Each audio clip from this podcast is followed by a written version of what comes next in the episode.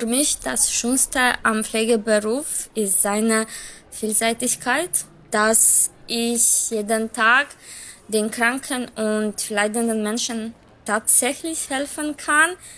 Betonung auf tatsächlich, ähm, dass man den Menschen, die Probleme haben, ein bisschen Erleichterung schenkt. Und besonders an meinem Job ist, dass ich jeden Tag das lächelnde Gesicht als Belohnung sehe. Und das macht mir viel Spaß. Und ich fühle, dass ich gebraucht werde. Also am schönsten ist auf jeden Fall die Vielfältigkeit. Der Pflegeberuf bietet ganz viele Möglichkeiten und Nischen. Es werden ständig neue Berufsfelder erschlossen. Und ähm, den meisten in der Bevölkerung, aber auch in dem Beruf selber ist das noch gar nicht so bewusst. Gerade durch die neuen Studiengänge kann man sich auf vieles spezialisieren oder sich was in der Pflege aussuchen, von dem man noch gar nicht weiß, dass es das jetzt gibt. Was ich besonders liebe an meinem Beruf sind die Auswirkungen.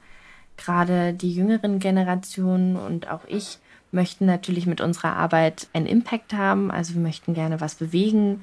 Und in der Pflege und auch in anderen sozialen Berufen kann man das, weil es ist nicht so leicht, die Welt zu verändern. Aber die Welt eines einzelnen Menschen kann man durch ganz viele Kleinigkeiten einfach schon verändern. Auszubildende, Studierende und Berufseinsteigende in der Pflege haben alle eins gemeinsam. Einen großartigen, jedoch auch verantwortungsvollen Beruf. Teilweise ist den Menschen immer noch nicht ganz bewusst, dass die Pflege mehr ist als Waschen und Händchen halten. Für eine gute Pflege werden auch gute Arbeits- und Ausbildungsbedingungen benötigt. Ja, und da besteht nach wie vor Handlungsbedarf. Also wünschen tue ich mir auf jeden Fall mehr Empowerment. Ich wünsche mir eine Stärkung der Pflege, eine Kompetenzerweiterung, dass wir das, was wir auch wirklich schon können, auch politisch dürfen, klarere Strukturen, mehr Mitsprache, auch da vor allen Dingen auf politischer Ebene und mehr Zeit natürlich für die Patientinnen, dass man dem Beruf wirklich nachgehen kann, den man so liebt. Also in den vergangenen zwei Jahren ist der Fokus ja mehr auf die Pflege gerichtet worden und diese Aufmerksamkeit äh, muss positiv genutzt werden. Einmal für uns selber, für das Selbstbild der Pflege, um das zu gestalten, aber auch die Außenwahrnehmung. Denn wenn die Außenwahrnehmung uns als attraktiveren Job wahrnimmt, glaube ich, haben wir schon ein ganzes Stück geschafft. Ich wünsche mir, dass die Bevölkerung unseren Beruf mehr anerkennt und wertschätzt, weil ich beobachte die Menschen, die haben wenig Ahnung, was wir täglich zu meisten haben und auch mehr Stabilität in dem Beruf, dass man halt jeden Tag, wenn man zur Arbeit kommt, äh, nicht mit diesem Stress kommt, wie viele Stunden ich muss bleiben und wenn man immer einspringen muss. Und auch wenn es um Ausbildung zur Pflegefachfrau, Fachmann, das übersichtlicher wird und auch äh, Qualität soll sich verbessern. Die junge Pflege AG Nordost hat es sich zur Aufgabe gemacht, diese Verbesserungswünsche gemeinsam mit der BGW umzusetzen. Gleich spreche ich mit Lina Görtler und Johannes Wünscher darüber, wie diese Zusammenarbeit ausschaut. Ich bin Ralf Potzus und ich begrüße Sie zu einer neuen Folge.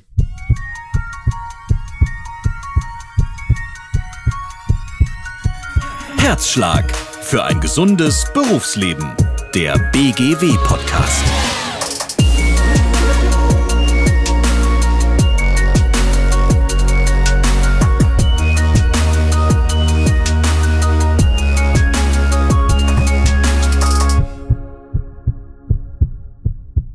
einen attraktiven Arbeitsplatz für den Nachwuchs schaffen und die Personalbindung erhöhen. Dafür setzt sich die junge Pflege AG ein. Lina Görtler, Johannes Wünscher, ich grüße Sie und freue mich, dass Sie uns heute etwas über dieses Vorhaben erzählen. Hallo, schön, dass wir da sein können. Hallo. Was ist genau Ihre Tätigkeit? Was machen Sie? Und wie und wann sind Sie zur jungen Pflege AG gekommen? Ich bin jetzt 24, habe 2018 meine Ausbildung zur Gesundheits- und Krankenpflegerin gemacht und arbeite jetzt auf einer internistischen Intensivstation und bin dann auch direkt nach der Ausbildung zum Deutschen Berufsverband für Pflegeberufe und in die AG Junge Pflege gekommen. Ja, ich bin 31 Jahre alt. Ich habe 2009 meine Ausbildung begonnen zum Gesundheits- und Krankenpfleger, bin dann schon in der Ausbildung selbst Mitglied beim DBFK geworden und genau in der AG Jungpflege habe ich mich dann 2018 verstärkt engagiert. Was genau ist denn eigentlich auch die Aufgabe der Jungen Pflege AG? Als AG Junge Pflege setzen wir uns eigentlich für alle Themen ein, die uns als junge Pflegende interessiert, also sowohl Auszubildende, Studierende als auch Berufseinsteigerinnen. Und das sind ganz unterschiedliche Aspekte, ähm, die sehr politisch auch geprägt werden, aber die auch einfach unternehmensintern auch schon geklärt werden können, wo wir uns zu positionieren und wo wir sagen, das ist uns als junge Pflege wichtig. Sie treffen sich in der Regel zweimal im Monat. Wie können wir uns so ein Treffen vorstellen? Also was wird diskutiert und wie setzen Sie letztendlich dann auch das um, was Sie ändern wollen? Ja, also vor der Pandemie war das so, dass wir uns einmal im Monat getroffen haben für ein längeres Treffen tatsächlich in unserer Geschäftsstelle in Berlin das ist ein Altmoabit, ein schönes Gebäude, relativ zentral, gut erreichbar. Das war ein nettes Zusammensein. Da hat jeder so erzählt, was gerade im Arbeitsbereich gerade so vorgefallen ist, was da ansteht für große Herausforderungen auch. Oder auch persönliche Geschichten, die einem Arbeitsalltag passiert. Es ist halt schön, weil das ein geschützter Rahmen ist, wo man sich mit Gleichgesinnten austauschen kann. Aber häufig ist es dann eben so, dass man aus diesen persönlichen Erfahrungen relativ schnell sieht, dass es eben nicht nur ein Einzelfall ist, dass es eben nicht nur eine individuelle Situation ist, sondern dass es eben Umstände sind, die dazu führen, die immer wieder dazu führen. Und ähm, dann überlegen wir, was wir machen, um solche Probleme zu vermeiden. Also sei es nun ein Positionspapier, was man verfasst, um dann den politischen Entscheidungsträgern das zuzuschicken oder auch mit ihnen darüber ins Gespräch zu kommen oder eben, dass man sich an kreativen Demonstrationen wie dem Walk of Care in Berlin beteiligt. Also das ist sehr unterschiedlich und je nachdem, worauf die junge Pfleger AG und die Mitglieder eben Lust haben. Jetzt in der Pandemie sind wir darüber übergegangen, zweimal im Monat ein Treffen zu machen. Eins ist es eher so ein Kennenlerntreffen. Wir kriegen auch sehr viele Anfragen über Instagram beispielsweise, wo wir einen Account haben, wo Leute uns kennenlernen wollen. Für die ist immer das erste Treffen ganz gut. Und im zweiten Treffen versuchen wir tatsächlich dann stärker an Inhalten zu arbeiten, wie beispielsweise auch unseren Junge Pflegekongress. Wir haben eingangs schon ein paar Wünsche von jungen Pflegekräften gehört. Wie ist das bei Ihnen? Was war bei Ihnen der Auslöser, dass Sie gesagt haben, da muss sich jetzt mal was ändern?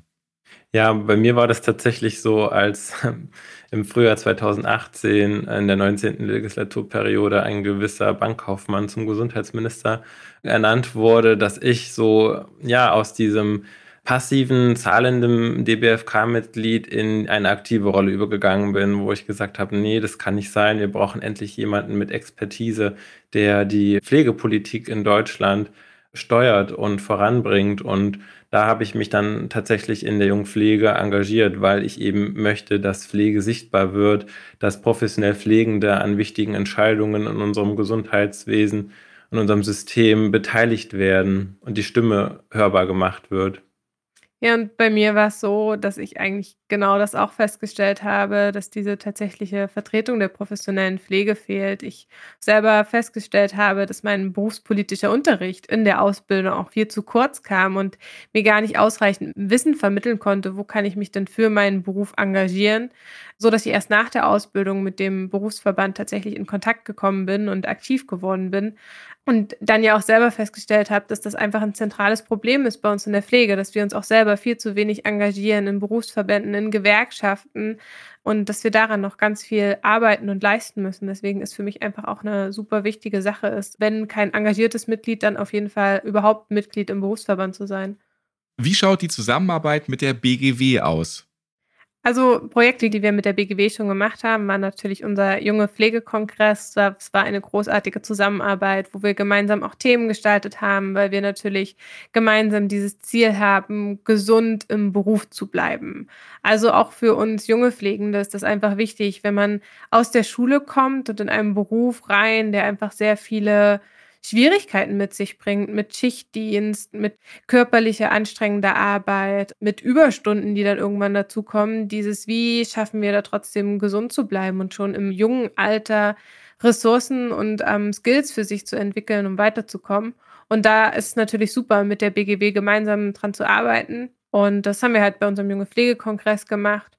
Und das hat viel Spaß gemacht. Und ja, heute sind wir auch hier. Und das ist auch super, dass wir hier beim BGW-Podcast dabei sein können. Herr Wünscher, ganz allgemein, wie finden Unternehmen branchenübergreifend am besten Personal? Ja, das ist eine Frage, wenn ich die vollumfänglich beantworten könnte, glaube ich, müsste ich jetzt hier nicht sitzen und einen Podcast aufnehmen, sondern hätte wahrscheinlich eine, eine andere Verantwortung. Nein, Spaß beiseite. Ich vielleicht dann auch, ja, am Ende. Der wichtigste Punkt ist wahrscheinlich Zeit und Ressourcen in gute Ausbildung zu investieren. Also das sieht man und da verlasse ich tatsächlich das allgemeine Level und gehe schon in die Pflege konkret, dass Unternehmen, die da mehr machen als das Nötigste, sage ich mal, ähm, dass es denen gelingt, die Auszubildenden auch zu halten in einem Unternehmen. Was natürlich auch Punkte sind, die in der Pflege über Jahrzehnte vernachlässigt worden sind, Sachen wie Karriereplanung. Also diese Vorstellung, dass man als Gesundheits- und Krankenpfleger seine Ausbildung macht, als Pflegefachmann oder Pflegefachfrau, wie das ja nun nach der neuen Ausbildungsreform heißt, und dann 40 Jahre, 50 Jahre auf derselben Stelle im selben Unternehmen arbeitet. Das sind, glaube ich, Gedanken, wo man sich mit den neuen Generationen, Generation Z, Generation Y vielleicht nicht weit kommt. Also die Leute wollen sich heute weiterentwickeln und da gibt es auch Möglichkeiten in der Pflege. Man muss sich halt eben nur als Unternehmen darum kümmern, solche Perspektiven auch anbieten zu können. Und was natürlich gerade jetzt in der Pandemie ein wichtiges Thema ist ernsthafte Wertschätzung.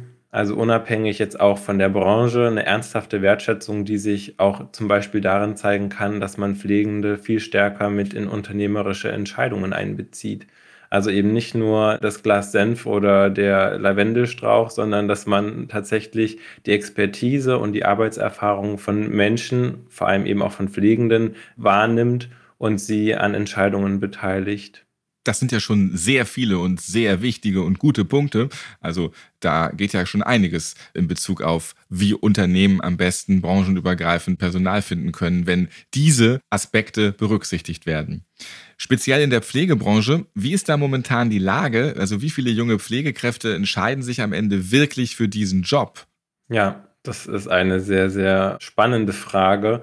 Wir haben in der letzten Legislaturperiode erlebt, dass viele Bundesländer ihre Ausbildungszahlen massivst erhöhen wollten. Hier in Berlin war die Rede davon, 10 Prozent mehr junge Leute in der Pflege auszubilden. Und tatsächlich mussten wir aber im vergangenen Ausbildungsjahr Abbruchquoten von 28 Prozent vermelden. Da kann man sich natürlich ausrechnen, wie viel dann tatsächlich übrig bleibt, wenn man zwar die Kapazitäten um 10 Prozent erhöht, aber die Ausbildungsabbruchquote auf einem Rekordstand ist anhand dieser Zahlen sieht man einfach, wie schwierig es ist, gerade jetzt in dieser pandemischen Situation Auszubildende in dem Beruf zu halten, beziehungsweise sie dann auch weiter zu qualifizieren. Wie gesagt, ich hatte ja meine Ausbildung 2009 begonnen und habe auch noch Kontakt zu vielen meinen damaligen Mitschülern. Viele von denen ähm, sind zwar noch in der Pflege, aber man würde das tatsächlich eher als so Nischenjobs in der Pflege betrachten. Also entweder haben sie sich weiterqualifiziert, sind jetzt als Hauptpraxisanleiterin beispielsweise freigestellt und arbeiten nicht mehr am Patienten, sondern für die Ausbildung oder haben Pflegepädagogik studiert, haben Pflegewissenschaft oder Pflegemanagement studiert.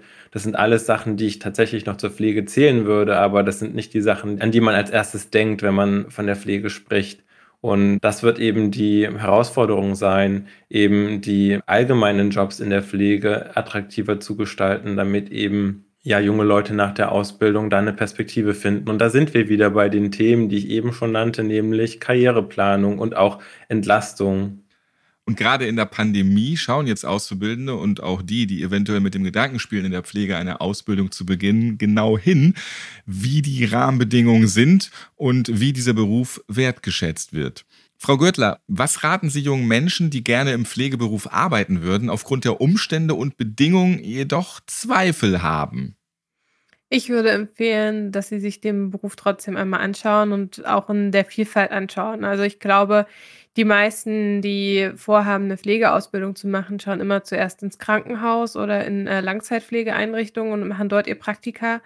Aber Pflege ist ja so viel vielfältiger und wir haben ja jetzt auch das Glück, was Johannes eben schon angesprochen hatte, dass es schon in Deutschland erste Projekte gibt, wo geschaut wird, wie können Pflegende noch eingesetzt werden, dass es Bachelorstudiengänge gibt, dass es die ersten Master für Pflege in Deutschland gibt und dass wir da wirklich auch schauen können, welche Kompetenzen können Pflegende noch übernehmen. Und auch das alles gehört zum Berufsspektrum dazu.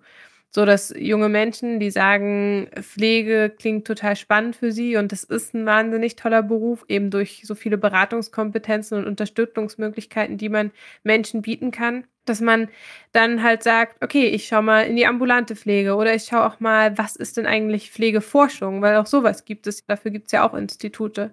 Auch das sind alles Möglichkeiten, wo man reinschauen kann, damit man dann auch verstehen kann, wie komplex man ist und dass man nicht nur im Krankenhaus ein Arbeitsfeld hat.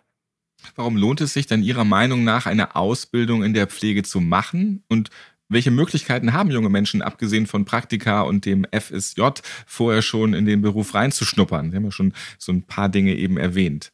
Also, was es lohnt, eine Aus Pflegeausbildung zu machen, das weiß ich an mir selber. Ich habe halt für mich selber einfach gemerkt, dass es mir persönlich auch viel gebracht hat. Ich würde sagen, dass Pflege einer der Berufe ist, wo man am meisten über sich selbst lernen kann, weil man sehr viel reflektieren muss, weil man lernt, wie man mit anderen Menschen interagiert. Es gibt ja in vielen Bundesländern auch inzwischen den Boys Day, der da, glaube ich, eine gute Möglichkeit ist, in den Beruf hereinzuschauen. Oder auch Speeddating, was Schulen hier nochmal angeraten werden kann, dass sowas gemacht wird, wo wirklich Schüler sich mit ja, Leuten, die den Beruf schon machen, ins Gespräch kommen können in ganz kurzen Sessions in der Schule, um zu erfahren, was ist das für ein Beruf.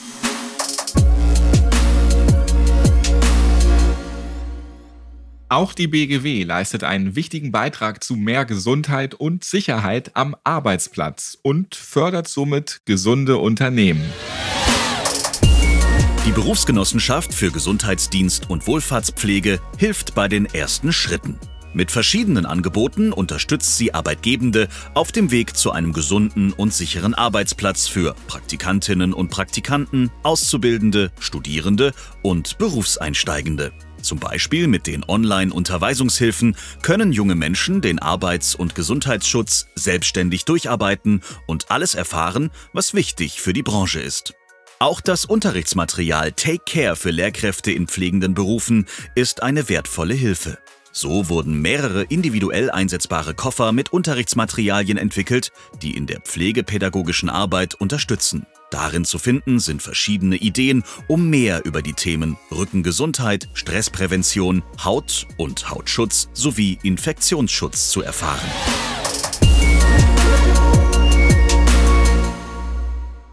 Alle Links und Infos zu den Angeboten der BGW und der Jungen Pflege AG finden Sie in den Shownotes dieser Podcast-Folge. Frau Görtler, Herr Wünscher, welche Tipps haben Sie für Arbeitgebende? Was können Unternehmen also leisten, um die Personalbindung zu stärken und den Personalmangel zu beseitigen, dass wir bei den Auszubildenden nicht mehr diese Quote von 28 Prozent Abbruch haben? Ja, es ist immer wieder so wichtig, dass diese Wertschätzung angesprochen wird und oft wird diese Wertschätzung nur in Geld ausgesprochen. Aber für mich ist es auch wichtig, dass ich in einem Unternehmen bin, wo ich ernst genommen werde und mit meiner Expertise ernst genommen werde. Und es gibt Beauftragte in der Pflege, in einem Team für ähm, Sicherheit. Es gibt Wundbeauftragte, es gibt Hygienebeauftragte. All diese Kompetenzen, die ich im Team habe, die sollten in den Krankenhäusern, in den Pflegeeinrichtungen gestärkt werden, damit ich als Pflegende tatsächlich sehe, ich rede hier mit und das, was ich weiß und das, was ich kann, wird auch genutzt. Also das wäre für mich etwas Wichtiges, dass ich auch sage, ich bleibe bei einem Unternehmen. Also für mich sind zwei Hauptpunkte relevant. Einmal das Thema Authentizität und Professionalität. Also auf der einen Seite, wie werbe ich um Pflegefachpersonen? Ist es die Pflege mit Herz? Die auf der Annonce prangt oder bin ich eine Einrichtung oder arbeite ich für eine Einrichtung, die ein sehr professionelles Pflegeverständnis hat, wo Mitarbeitende dazu aufgefordert werden, am professionellen Pflegeleitbild mitzuwirken, es mitzugestalten, es tatsächlich mit Leben zu füllen und nicht nur an einem goldenen Rahmen in die Eingangshalle zu hängen. Also dieses Verständnis von professioneller Pflege, und auch einer Kongruenz von, was gibt unsere Unternehmenspolicy her und wie kommunizieren wir Pflege zu unseren Patienten, zu unseren Angehörigen der Patienten, aber auch zu unseren Mitarbeitenden. Und das ist halt ein Punkt, der, glaube ich, viel zu lange unterschätzt wurde. Junge Leute checken das relativ schnell, ob das, was in der vorgefertigten Annonce steht, mit dem, was ich dann in den ersten Wochen auf Station erlebe, tatsächlich vereinbar ist. Und bei dem aktuellen Arbeitsmarkt ist es überhaupt gar kein Problem, da ähm, sich kurzfristig umzuentscheiden. Das wäre vielleicht noch ein Tipp für die Arbeitnehmer. Nutzt doch einfach mal die Möglichkeit, Probe zu arbeiten. Also nicht nur einen Tag, sondern vielleicht mal zwei, drei. Dann seht ihr relativ schnell, um was für eine Einrichtung es sich da handelt, wo ihr zum Bewerbungsgespräch eingeladen seid. Ein guter Tipp zum Ende, da sind wir auch wieder bei der Wertschätzung, einfach alle ernst nehmen. Vielen Dank, dass Sie beide heute hier waren und ich drücke die Daumen, dass sich in der Pflege in naher Zukunft noch ein bisschen was tut. Das wäre für uns alle sehr wichtig. Vielen Dank. Schön, dass wir hier sein durften. Wenn Sie sich für die junge Pflege AG interessieren und auch einen Teil dazu beitragen wollen, die Pflegebranche noch attraktiver für junge Menschen zu machen, dann finden Sie die passenden Links in den Podcast Shownotes oder auf der Webseite der BGW www.bgw-online.de slash podcasts. Das war's für heute. Schön, dass Sie wieder mit dabei waren. Ich freue mich auf das nächste Mal. Bis dahin, machen Sie es gut.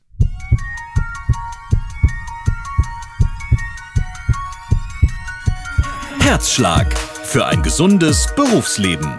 Der BGW-Podcast.